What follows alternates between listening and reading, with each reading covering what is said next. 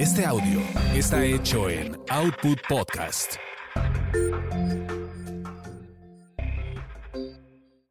Gil Barrera presenta, presenta.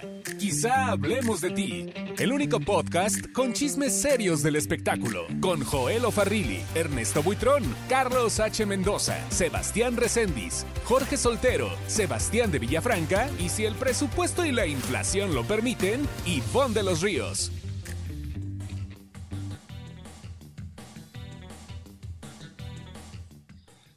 Pues regresamos aquí a quizá hablemos de ti eh, después de que mi querido Gil Barrera, bueno, se tomó un receso porque está enfrentando el COVID, pero eh, Joelito, cuéntanos porque te fuiste a la telenovela Los Caminos del Amor. Bueno, el nombre tentativo es Los Caminos del Amor. Sí, sí. Pero sí. Eh, todavía no sabemos qué va a pasar con el nombre. Entonces, eh, yo, fíjate, yo fui a la presentación previa de la novela pero creo que en esta causó más revuelo y tú que te, te pudiste escaparte, que te saliste del sarcófago, Joelito, quiero que nos cuentes, pues, qué tanto viste en tu regreso a la vida. Pues fíjate que nos llevaron a una locación allá por la salida a Cuernavaca, está como en una, en una lomita, en un cerro, está hasta arriba, es una villa. Entonces tienen un jardín hermoso, así precioso, tiene este, un estanque ahí en medio, peces de muchos colores, un puente así muy bonito, muy chulo la cosa. Esa locación será la casa de la familia de los ricos, ¿no? Que es eh, Susana González, que es una paisajista, y este Mark Thatcher. Entonces, okay. eh, bueno, pues ahí estuvo, ahí fue el pizarrazo. Fue muy curioso porque cuando llegamos a, a esta locación que fue alrededor de las eh, una y media, una cuarenta, aprox, eh, pues estábamos a 21 grados, eh, había cierta, este, había un poquito de sol, eh, una compañera, de hecho, llevaba su chamarra así súper gruesa, y le digo, ¿para qué la chamarra? No, no, estamos a 21 grados. Bueno, en fin, estuvimos un rato esperando entrar y precisamente al momento en que nos abren la puerta de esta villa y nos, nos dan el acceso, así, un trueno así terrible del cielo, ¿no? Y le digo, le digo a mi compañera, mira tu bienvenida, ya te la están Yo dando. creo que era Carmelita, Juelito, porque acuérdate que ella, ella trabajó con Nicandro y ella era muy amiga de Susana González.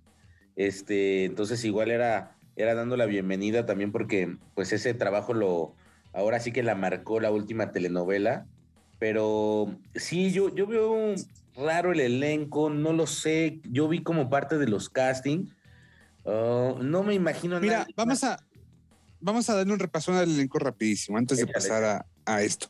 Protagonistas son Gabriel Soto con Susana González. Ya te dije, Susana una paisajista, Gabriel Soto va a ser un trailero.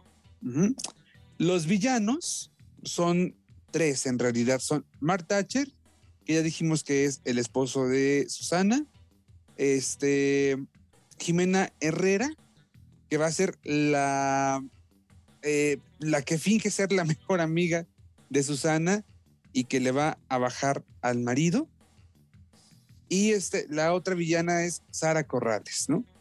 Okay. Eh, um, tiene eh, la familia de, de Gabriel Soto, la familia del trailero, está integrada por Mónica Sánchez y por Julián Figueroa, que van a ser sus hermanos, ¿sí? Alberto Estrella va a ser el esposo de Mónica Sánchez. Y este, y pues bueno, hay una niñita, un nuevo talento que creo que la, no sé si salió del programa hoy, el querido Ernesto, pero, pero se llama, se llama Camil así. Una niña, no, no, lo sé, joder. fíjate que no, no, lo sé, yo creo que sí, porque acuérdate que el reality de los chiquillos de hoy dio varios. Que por cierto, el niño de la novela anterior, no me acuerdo cómo se llama, pero. Andrés. Bueno, yo veía la novela, pero la verdad es que de repente me bloqueaba ver al niño chillar. Toda la novela chillaba y chillaba y corría y chillaba. Pues, pues que extrañaba a, a su cayó, mamá. A mí me cayó muy gordo eso. Entonces espero que, que este elenco infantil no esté chillando toda la novela, porque creo que desde mi punto de espectador a mí me hartaba y mejor le cambiaba. Y eso que yo veía la novela, Eh, una porque tenía que hacer un resumen y dos porque pues al final estaba como divertida, estaba digerible. Eh, mi fortuna es amarte, pero sí me hartaba que los niños tuvieran chille, chille y ojalá que esta, pues este nuevo elenco infantil no se la pase chillando toda la novela. Sí, eh, mira, vamos a ver, este, la niñita esta es muy, muy hábil, muy, muy viva, tiene seis años. Entonces tú le preguntas, oye, ¿y qué te parece estar aquí? y te contesta, ay, muy padre, muy bien, porque eh, eh, siempre fue mi sueño ser actriz y ahora ya se cumplió y estoy muy agradecida con Dios y con Oye, También no manches, tienen como seis años y su sueño fue toda la vida y creo que empezaron a soñar como desde hace uno, Juelito, que no nos quieran engañar. Oye, Juelito, pero, pero ver, oye, pero verte ahí con, con el elenco infantil, ha de haber sido ver, ha de haber sido como ver al padre Maciel con los monaguillos. ¿No? ¿Por qué dices eso? Pues así, no sé, una imagen muy bizarra. no te quiero imaginar de Teo Gamboín ahí preguntando, ¿y cómo te llamas? A mí, fíjense que de, de, hecho a mí me gusta mucho entrevistar a los niños.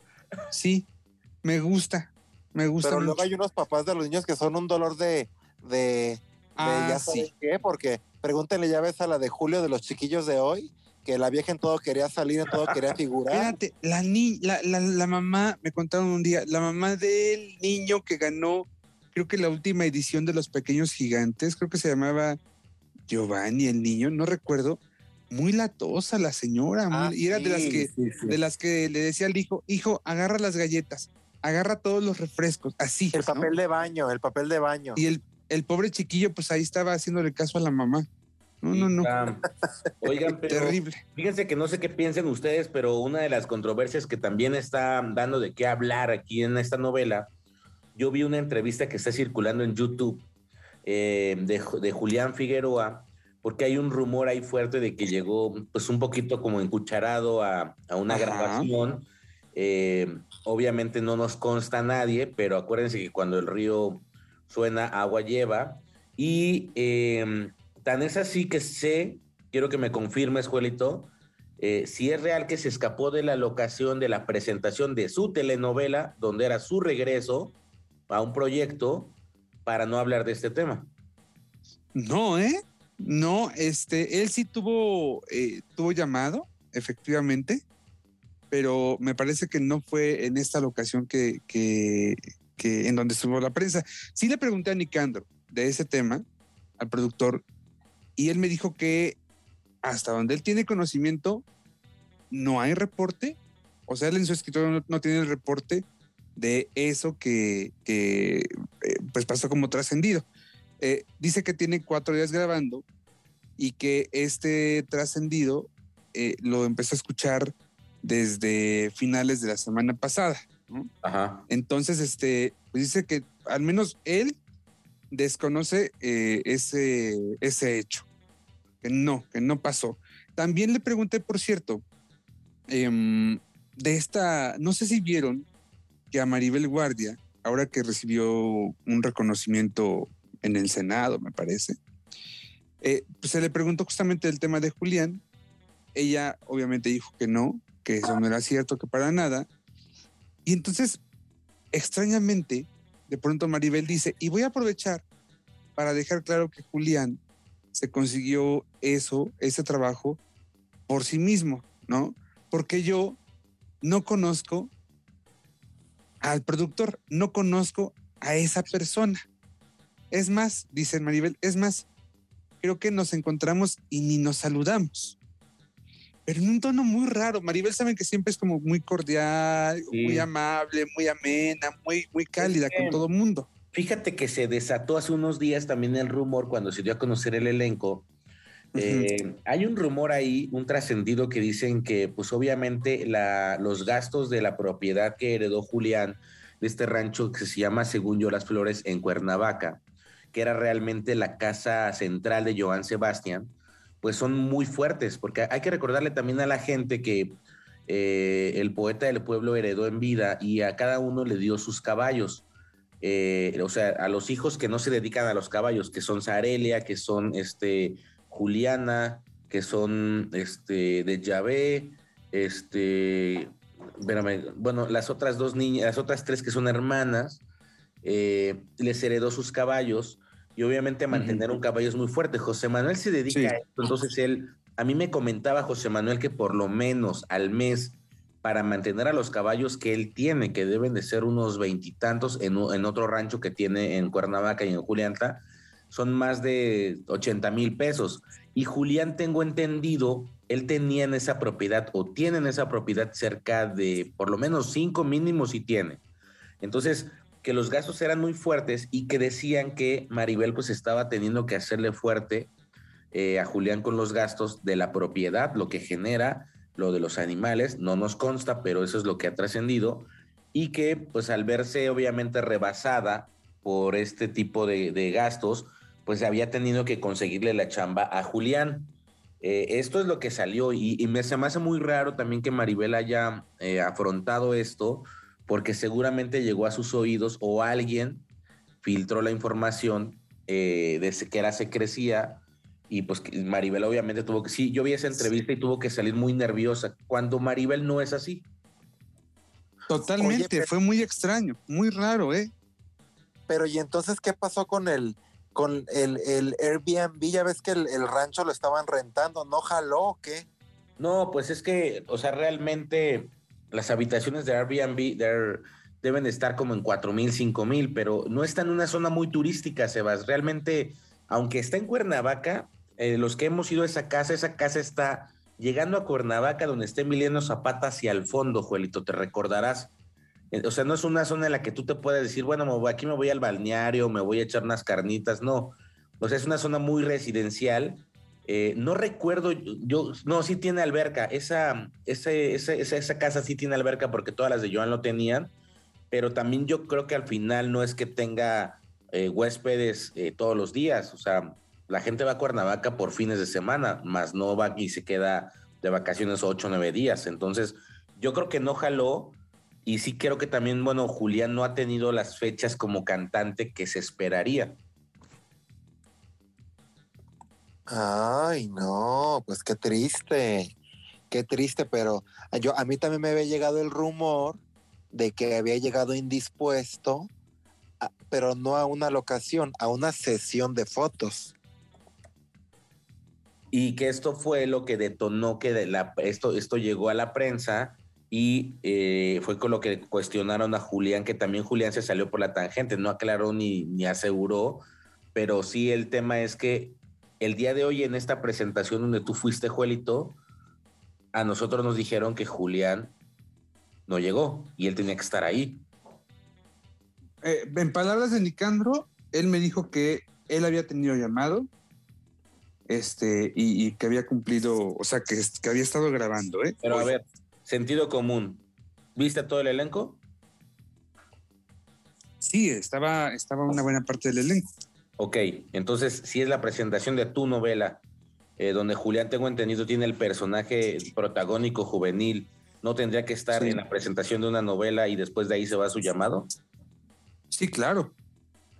Entonces, pues eh, eh, al, gran conocedor, pocas palabras, pero sí, este, este tema está fuerte. Yo creo que Julián, en dado caso, sí tendría que dar una explicación porque se presta a muchas especulaciones, ¿no? Y, en algún punto pues puede afectar a la novela y las novelas de, de Nicandro Díaz no están acostumbradas a este tipo de escándalos. Las de Juan Osorio es, es como un requisito, pero las de Nicandro Díaz son completamente limpias.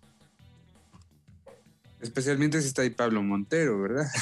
Oye, lo que, lo que a mí no me termina de checar, y miren que a mí me gusta lo bizarro y lo irreal, pero yo no puedo comprender en qué multiverso van a ser hermanos Julián Figueroa y Gabriel Soto. ¿A quién se le ocurrió eso? Bueno, es el multiverso donde Emilio Osorio también es eh, Alejandro y de repente es Alex Fernández. Esos multiversos existen, Sebastián. No, pero, pero es, que no entiendo. o sea, te lo hubiera, te lo hubiera creído si le ponen a, a Lambda García de hermano de Gabriel Soto, pues sí, pero Julián Figueroa, pues el personaje de Julián lo fueron y lo aventaron a, la puerta de la vecindad de, bebé o qué, no entiendo. es que no entiendo, no. Por, a ver, Juanito, por favor, tú que eres el Alfredo Gudini de los espectáculos, dime en qué telenovela Yo pensé que era la pelangocha de los espectáculos, mi Joelito, ¿eh? porque ya con tantos achaques ya puede ser considerado a la Maribel Fernández la pelangocha del y de los... Dejen en paz a Maribel Fernández, por Dios. Oye, Pues sí, Ah, mira, va a estar un poquito raro, va a estar un poquito raro porque además, este, generacion- generacionalmente hablando, ¿no? O sea, en cuestión de años, pues sí hay un lapso, eh, un espacio importante entre la edad de Gabriel Soto y la edad de, de Julián, ¿no? O sea, 20 años. Por- No, más, 25. O sea, sí, sí, sí, va, va a estar ahí interesante cómo lo van a aterrizar, pero eh, pues van en un horario estelar, Joelito. Yo creo que tienen el paquete fuerte. Bueno, fuerte y no fuerte, porque al final la novela estelar eh, en este momento, creo que todavía está la herencia, ¿no? no, ah, no, hijo, ah, hijo, no. No, ya se acabó la herencia. ¿Sabes cuál era? No, la de- Fíjate que murió Pedro nadie, Infante ¿no? también, querido. Mujer de nadie. Querido, eh, ahorita está vencer la ausencia. Ah, es cierto, no. Sí. Pues entonces le van a dejar la vara muy alta, ¿eh? Porque vencer la ausencia, este, la verdad es que esta parte de la saga les ha ido muy bien. Pero yo quiero que la Leonela del Bueno, te voy a de decir algo. Te voy a decir algo, espérame. O sea, si hay muy buenos comentarios. Me gusta mucho vencer la ausencia. Sí. Todo ello de Ross, de Benjamin Khan. Y sigo. Me, me gusta lo que están haciendo. Pero eh, revisando los ratings del viernes pasado, por ejemplo, es decir, el capítulo 5 de vencer la ausencia, ya andaba en 2.7 millones de encendidos. También O sea, Mujer de Nadie bajó, ¿verdad, Juelito? Mujer de Nadie estaba en 2.4 millones. ¿Por qué no habrá atrapado esa, esa historia que es tan buena la historia? La historia es buena, pero este, yo creo que primero no hay mucha química, presiento, entre sus protagonistas, Livia y, y Marcus. Creo que por ahí empieza un poco la, la cosa. Y luego, no sé si tenga que ver el hecho de que pues, Livia llora en cada capítulo, ¿no? Es como si quisiera ser la nueva Victoria Rufo. Pero mm, la verdad es que yo no lo termino de creer que sea tan sufrida. Sí, puede ser. No, hombre. ¿no?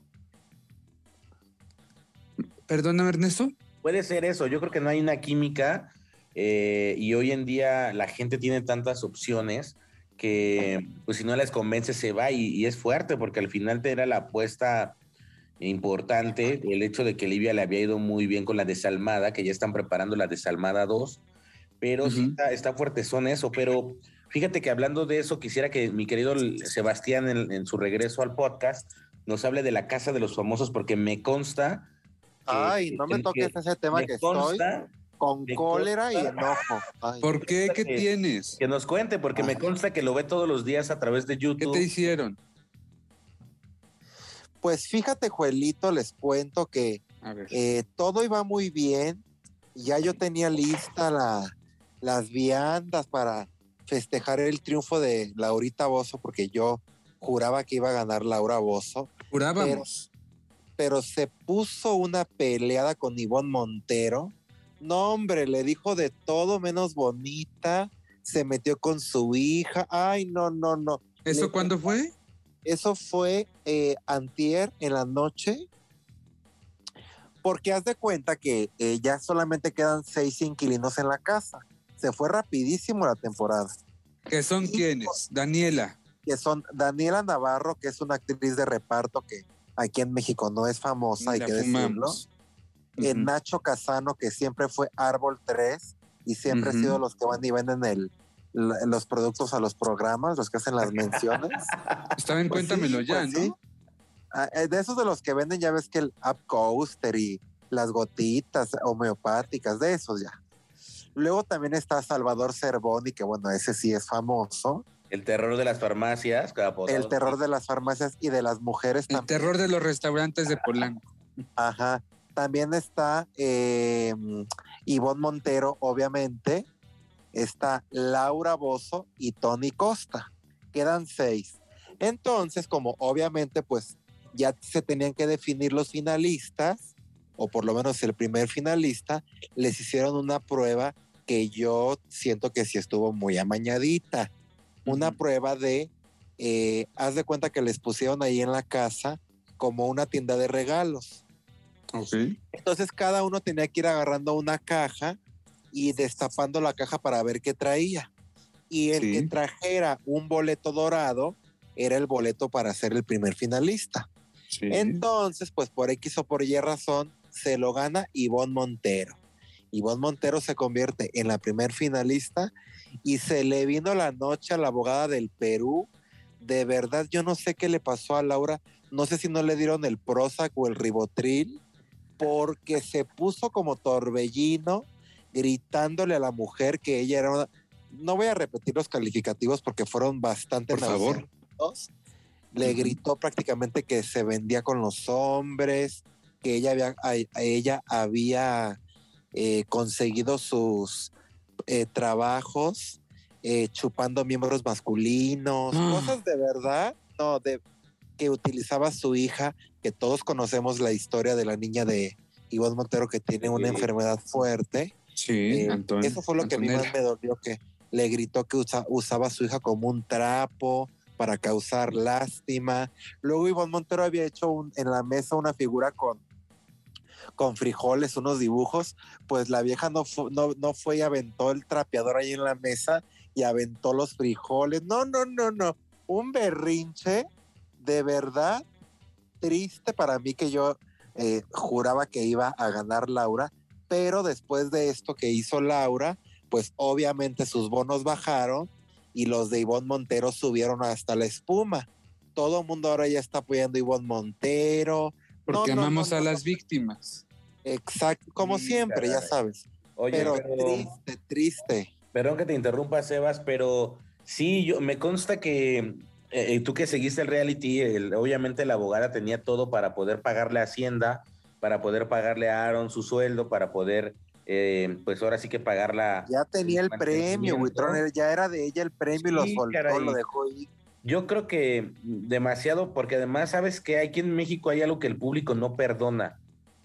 A la- las mujeres que le bajan a los hombres, a otras mujeres, y alguien que ataca ferozmente a una persona que sufrió eh, algún tipo de maltrato o es víctima, como lo es Ivonne Montero, porque la historia para la gente que nos está escuchando eh, a grandes rasgos es que Ivonne Montero la pasó muy mal, tuvo que lidiar sola con la educación de su hija, Sí, tiene una enferma, eh, que tiene un, un soplo en el corazón, que la sacó adelante y como madre soltera, pues millones de madres solteras que la han visto en la televisión, que la han visto en Azteca, en Televisa, en las obras de teatro, pues se identifican, ¿no? ¿sabes? Entonces creo que, como tú dices, la abogada del pueblo eh, se le zafó un tornillo y se le fueron, no sé cuánto es el premio de la casa de los famosos, pero 200 mil 200 dólares. dólares. Ah, bueno, pues ahí ya tenía para pagarle a Hacienda lo que le debía y por lo menos para irse a Acapulco un ratito, pero fíjate lo que es eh, el efecto Pablo Light en estos famosos que de repente sienten que, que que nadie los merece, se sienten prepotentes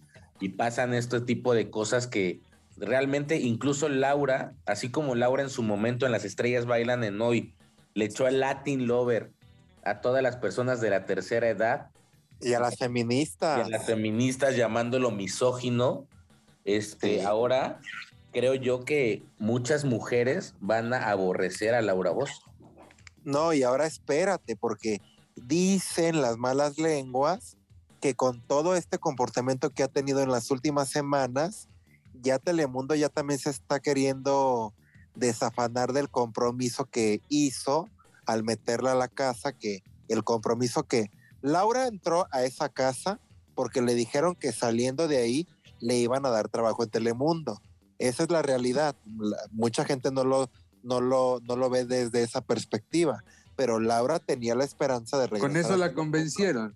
y con eso la convencieron, porque ese es su, como que su gran sueño.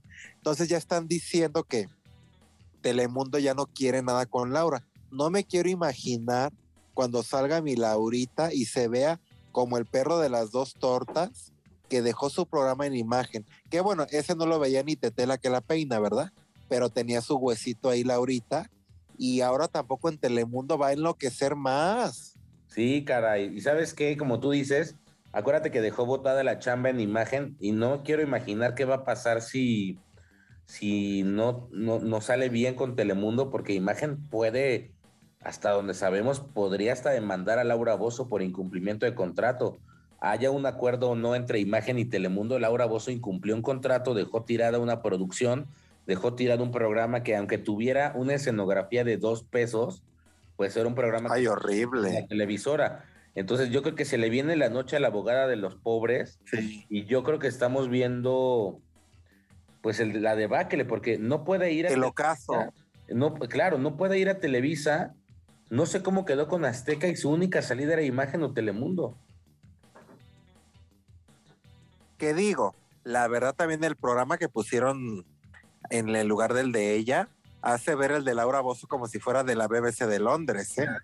El otro, día lo exageres, estaba, el otro día lo estaba viendo. Ay, no, Juelito, de verdad, ¿eh? Perdón que te lo diga, pero patético el programa ese. ¿Cómo Oye. se llama? Casos de así. Asuntos de familia con Gaby Ay, no, Creasus. no, Oye. no, no, horrible. oye incluso hasta Fórmula Espectacular podría ser en este caso la entrega del Oscar comparado con el programa de, de la de que, que, este- que entró en el lugar de ¿Qué Laurita te Bozo. pasa? No te metas con mi emisión, por favor. No, Mi Juelito, emisión es pero, muy digna.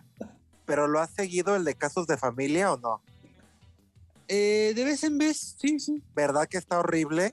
Me parece muy chusca, una cosa muy chusca. No, pero la pregunta fue, Joelito, la pregunta expresa fue, ¿te parece horrible? Porque te estás La verdad, la tangente siempre. No, no me parece horrible, me parece Ay, chusco, nada ah. más. Está horrible. tiene, no, tiene, horrible. tiene muy malos actores, como panelistas tiene muy malos actores. y una pésima conductora. Yo no sé quién le dijo Pues- a esta señorita que, digo, no tengo nada contra ella. Yo la veía leyendo nada más el prompter en al extremo, Es que presentando videos sí. de YouTube. ¿Quién demonios le dijo que podía llevar un talk show? Pero cállate que acuérdate que le acaban de firmar este los dos años de exclusividad en imagen. Bueno, pero también en imagen se acaban los programas. Acuérdate, bueno, eh, también donde se están acabando los programas cambiando completamente de tema, eh, antes de que cierres este, Leonela, es en, en Multimiedos. Multimiedos está volviéndose loco, hay un total y reverendo desmadre dentro de la producción. Porque ¿Por se qué? acabó el dinero, ¿o ¿qué pasó? Pues nunca hubo dinero. Pues nunca hubo. bueno, de hecho. De hecho, el- creo que el único presupuesto y eso para pagar los tacos de canasta y las gorditas es del amigo de la Leonela, este que reporta como comida y, y, no- y notita ahí como rosa en, en los noticieros. Pero, pues ya se les acabó la bola del 6 y completamente tienen hechos. ¿Cómo? Se ¿Ya acabó acaba la bola del 6? Se acaba la bola del 6, están a días de ¿Cuándo acabar. empezó? Nunca me di cuenta. No. Ay, pues- ay, ahí estaba mi amiguito, el hijo de Beto Rojas el caballo. Ah, sí. Lalo. sí, claro. Lalito. Lalito. No, sí. pero pues es que Lalito ya se mira. Lalito se metió un barco que ya está, ya estaba haciendo agua como el Titanic, ya ahora sí que él ya sabía lo que se iba. Pero eh, también donde veo y muchas inconsistencias, Juelito, tú que eres conocedor de los programas y ferviente defensor de los de las causas perdidas, es en el programa Chismorreo. Ya acuérdate que revivieron a, a Marta Susana, que llevaba años muerta artísticamente. Que luego Marta Susana abandonó. Abandonó Marta Gusana. Marta Gusana, a Marta Gusana. No hables así de Marta Susana, por favor. Respeta a Oye. Martita. Porque me contaron que ya nadie aguanta a Fabián Lavalle, entonces por eso se fue Marta Susana, nadie lo aguanta, y ahora con estos cambios que están haciendo eh, en cuanto al tipo de formato, en cuanto a que Fabián quiere hacer la tijera, pero ya no está, ya no es la tijera. O sea, traen un completo relajo y realmente creo yo que llenan con puro retazo y pellejo muerto, porque yo he visto a los reporteros de, pues de, de este programa eh, decir, me tengo que llevar seis notas donde realmente vamos a un evento y no sale ni una nota, pero ellos tienen que sacar seis notas. Y llenar un programa con puro cascajo y pellejo te lleva a eso, que el chismorreo hoy por hoy no tenga pies ni cabeza y que tenga mayor información el blog de la botana que el propio chismorreo. Oye, y también me contaron, hablando de multimiedos, que donde se, donde hay mucho agarrón de divas, es en el programa de la mañana. En el programa, ya ves que se llama, ay, ¿cómo se llama? Ay, Eh, bueno, no sé. telediario, telediario. Eh, No, no, no. donde está Charlie de Garibaldi. Ah, no sé, pues es un programa, creo que está ahí Michelle Rubalcaba, ¿no? Pues no sé quién esté, pero que hubo ahí un, un- casi un conato de, de golpiza entre Charlie de Garibaldi y un, eh, un conductor que se llama Roberto Carlo. En Ah, el Roberto Carlos, el que estaba en Sale el Sol. Ajá. Ajá, que porque no sé qué le dijeron a Charlie de que ah, se hici- le hicieron burla de, de su pasado de alcoholismo y entonces que pues Uy. Se, con el clembuterol se, se, se hinchó del coraje, ya ves, con el anabólico, se hinchó. Y entonces que montó en cólera Charlie de Garibaldi, no, bueno, que dijeron que lo correteó por todos los pasillos y eso que nada más hay un pasillo de ida y otro de regreso. Oye, no, sí, yo había escuchado también que hay mucha rispidez ahí porque hay que, hay que recordarle a toda la gente que nos escucha que eh, hay, hay una alineación que hizo Multimie- Multimiedos, este, original, eh, y que de repente empezó a anexar gente como muy, pues que había salido de otros trabajos, por ejemplo, Lalo, el hijo de, de- del caballo, en paz descanse, pues él, él, él estaba en Nexa y de repente le acabaron el programa junto con Lalo, y obviamente pues ya, ahí estuvo. Luego Michelle Rubalcaba, que salió, el conductor que salió pues un poco peleado de imagen, también lo metieron para allá. No, un poco no, un mucho, un mucho. No maquilles los acontecimientos. Luego Charlie, que, que recordemos que pertenecía a la cuchara, este, este programa de World TV que lavaba lana hasta donde sé, hasta donde di, Ay, buitrón. hasta No donde me digas. También este Charlie era conductor de ahí.